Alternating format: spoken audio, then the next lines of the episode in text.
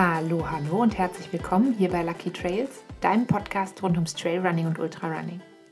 Ich bin Vicky, ich bin dein Host hier bei Lucky Trails und ich freue mich, dass du wieder eingeschaltet hast. Heute sprechen wir über ein Thema, das auf den ersten Blick vielleicht gar nicht so viel mit dem Lauf zu tun hat. Wir sprechen heute über den Spotlight-Effekt oder auch den Rampenlicht-Effekt, der besagt, dass wir das Gefühl haben, dass ständig ein Scheinwerfer auf uns gerichtet ist.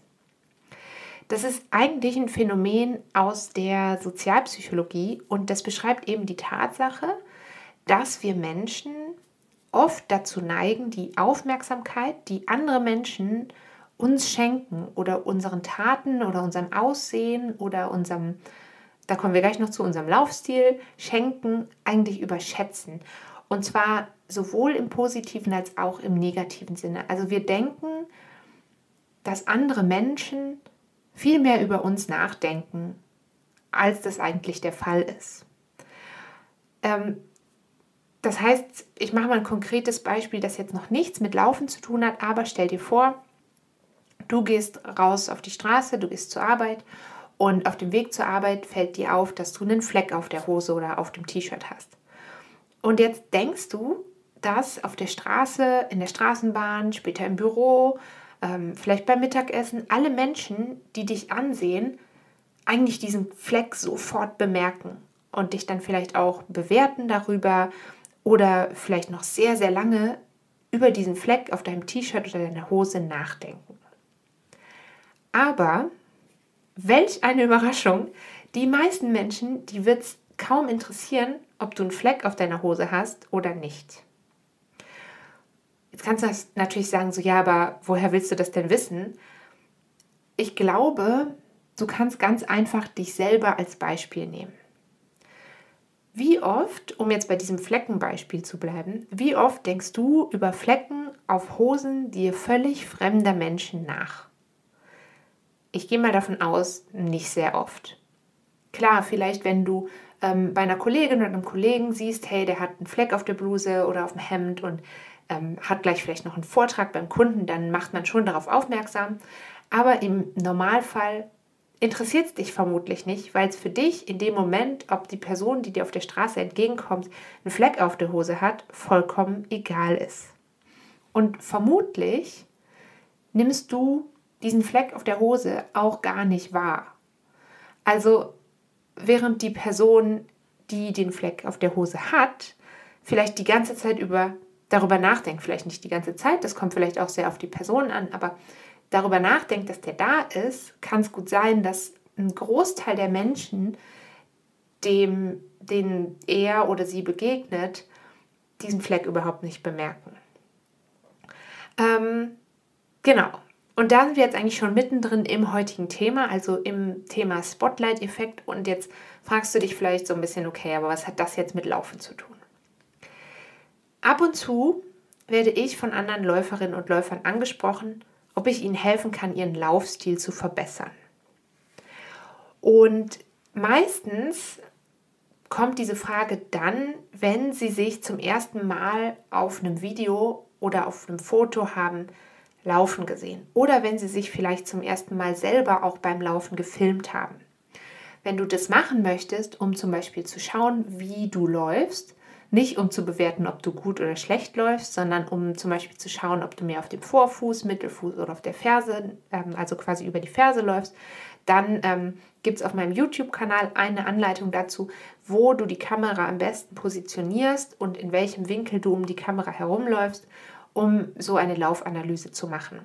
Ähm, den Link zu diesem Video packe ich dir auch gerne nochmal unten in die Shownotes rein. Genau, war ich jetzt? Warum kommen Leute dann zu mir und sagen, hey, ich möchte was an meinem Laufstil ändern? Ähm, was auch manchmal vorkommt, das muss gar nicht unbedingt ein Video gewesen sein, aber ähm, ich glaube, wir kennen alle diese Wettkampffotos und ähm, es kommt oft vor, dass Leute zu mir kommen und sagen, hey, aber ich habe ein Foto von mir gesehen, das sieht ja fürchterlich aus. Und es ist dann halt einfach vielleicht ein mehr oder weniger gut getroffenes Foto von einem Wettkampf, wo man ja an viel denkt, aber höchstwahrscheinlich nicht daran, möglichst schön auszusehen auf dem Foto. genau, und dann kommen ganz oft dann so Kommentare, so zum Beispiel, oh, guck mal, wie ich laufe, wie sieht das denn aus? Was machen meine Arme denn da? Oder ich sehe ja aus wie. Und jetzt hier an der Stelle kannst du einen mehr oder weniger schmeichelhaften Vergleich ziehen.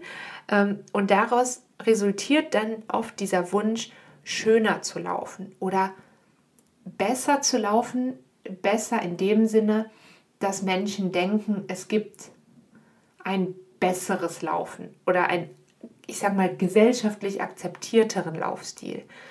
Ähm, ich glaube, dieser Wunsch kommt daher, ähm, zum einen natürlich, mit wem vergleichst du dich? Also wen siehst du laufen? Wen siehst du sonst auf ähm, zum Beispiel auf Social Media laufen? Wen, wen schaust du dir da an und wen nimmst du dir da zum Vorbild?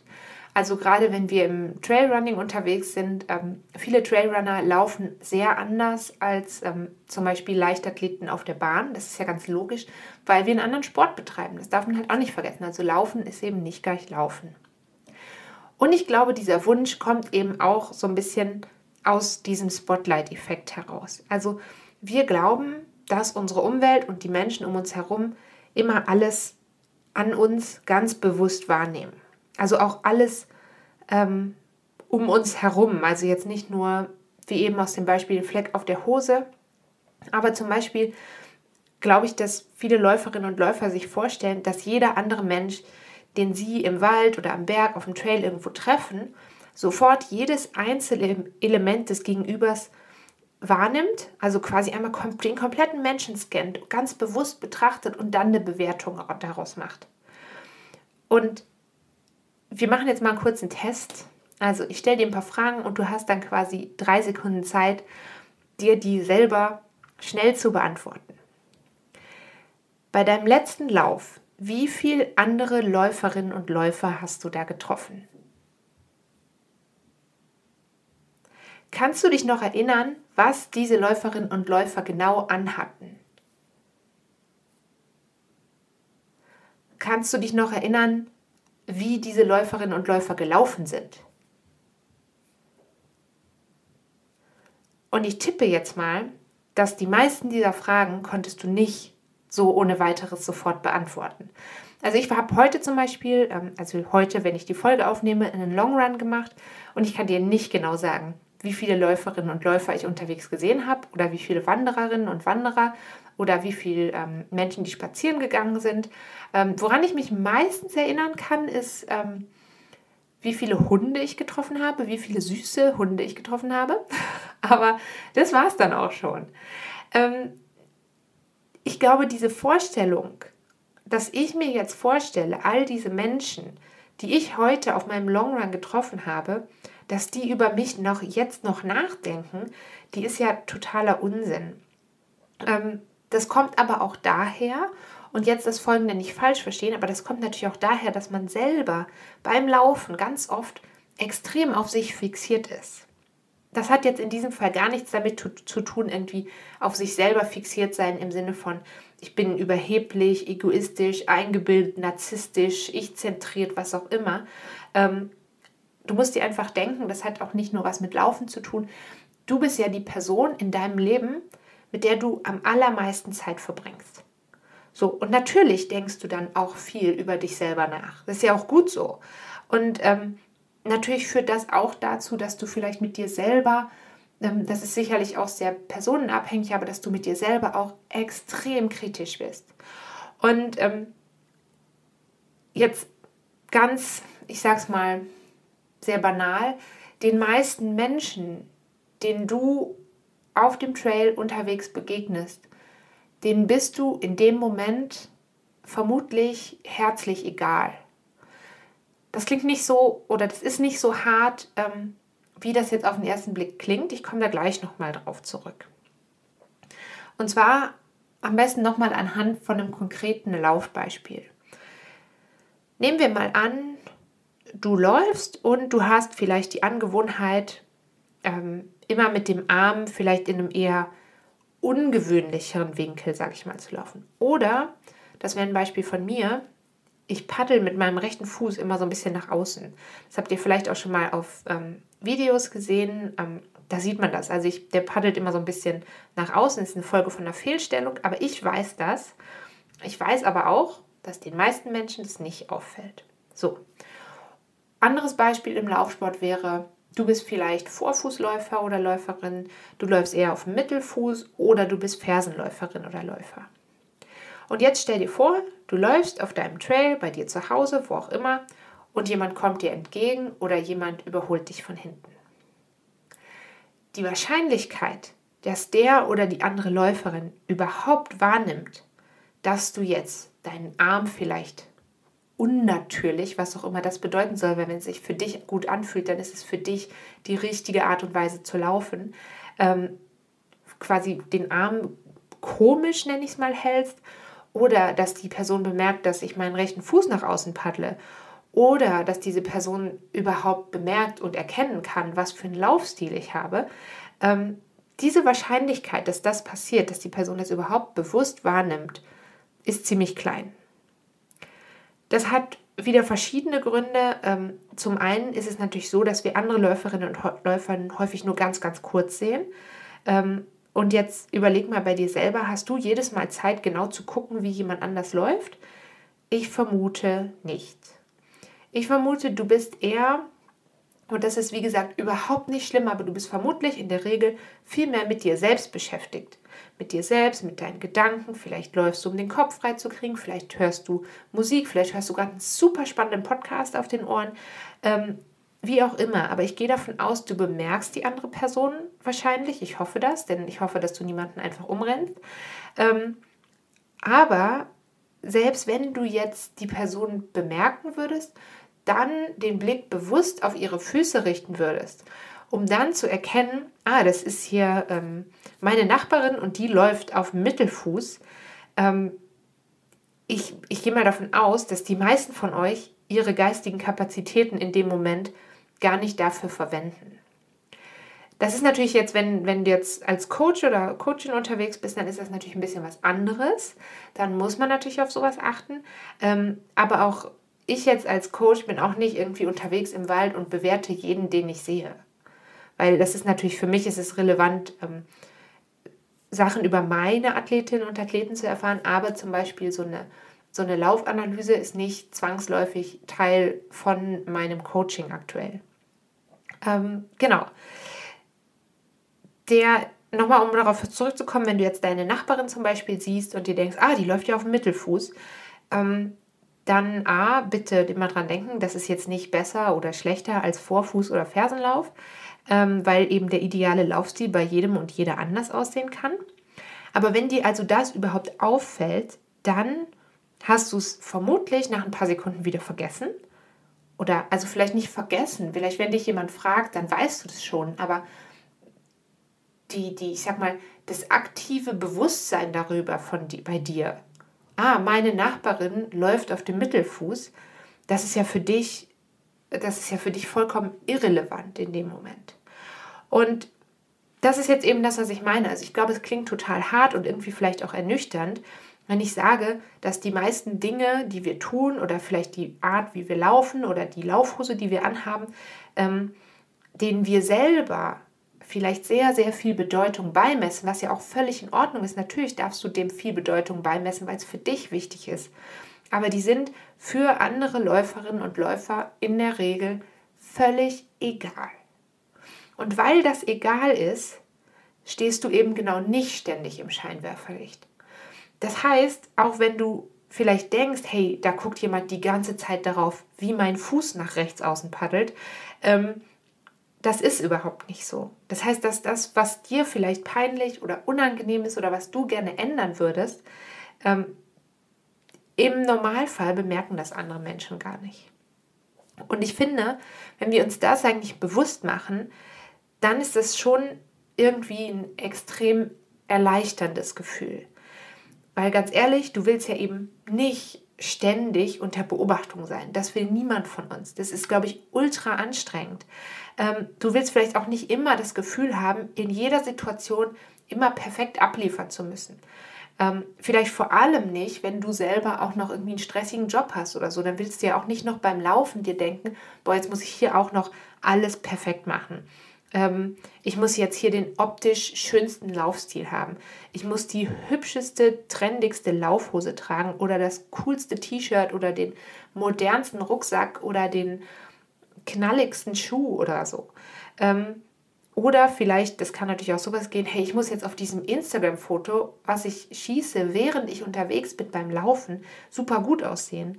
Oder ich muss jetzt unbedingt ähm, auf dem nächsten Strava-Segment eine eigene, eine neue, schnellste Bestzeit laufen. Oder ich muss jetzt dieses Segment nochmal laufen, um irgendwie Strava Local Legend zu sein oder so. All diese Sachen setzen dich bewusst oder unbewusst extrem unter Druck. Und wenn du dich von diesem Druck befreist, dann tust du dir selber auf jeden Fall was Gutes. Und zwar nicht nur mental, sondern am Ende auch körperlich. Unser Körper kennt Stress, aber unser Körper oder kann, kann Stress empfinden. Aber oft kann er gar nicht so genau unterscheiden, woher kommt jetzt dieser Stress. Ist das jetzt ein sportlich generierter Stress, sag ich mal? Oder ist das vielleicht Stress, den du dir mental machst? Und ähm, je mehr Stress du hast, desto mehr Einfluss hat das wiederum auch auf deinen Körper und dann vielleicht sogar auch auf deine Leistung. Ähm, das nennt man Psychosomatik und ähm, das kann auch, ja, das muss nicht immer gleich drastische Ausmaße, Ausmaße annehmen. Ne? Also es kann auch im kleinen Maß passieren, dass das, was in deinem Kopf passiert, Einfluss auf deinen Körper hat. Und darum kommt hier mein Tipp für dich und mein Wunsch eigentlich für dich. Versuch mal um beim Beispiel Spotlight, Scheinwerfer, Rampenlicht zu bleiben, versuch mal, den Scheinwerfer auszuschalten. Und ganz bewusst oder eigentlich dir bewusst zu machen, dass der Scheinwerfer gar nicht eingeschaltet ist. Und lauf ohne ständig darüber nachzudenken, was jetzt andere Menschen tun oder denken oder machen oder ob die schöner aussehen beim Laufen oder einen besseren Laufstil haben, einen vermeintlich besseren Laufstil haben. Und wenn du dann wenn du das schaffst und dann immer noch das Gefühl hast, hey, es gibt was, was ich verändern möchte für mich, weil es dich persönlich vielleicht weiterbringt, dann kannst du diese Themen wieder angehen. Aber ich glaube, als allererstes musst du dich eigentlich mal so ein bisschen davon lösen, zu denken, dass du mit allem, was du machst und auch mit allen deinen läuferischen Leistungen irgendjemandem was beweisen musst. Und ähm, da vielleicht noch mal so ein bisschen zum Tipp, weil ich ganz am Anfang das Beispiel gebracht habe, dass Läuferinnen und Läufer mich fragen, hey, kannst du mir helfen, meinen Laufstil schöner zu machen, besser zu machen?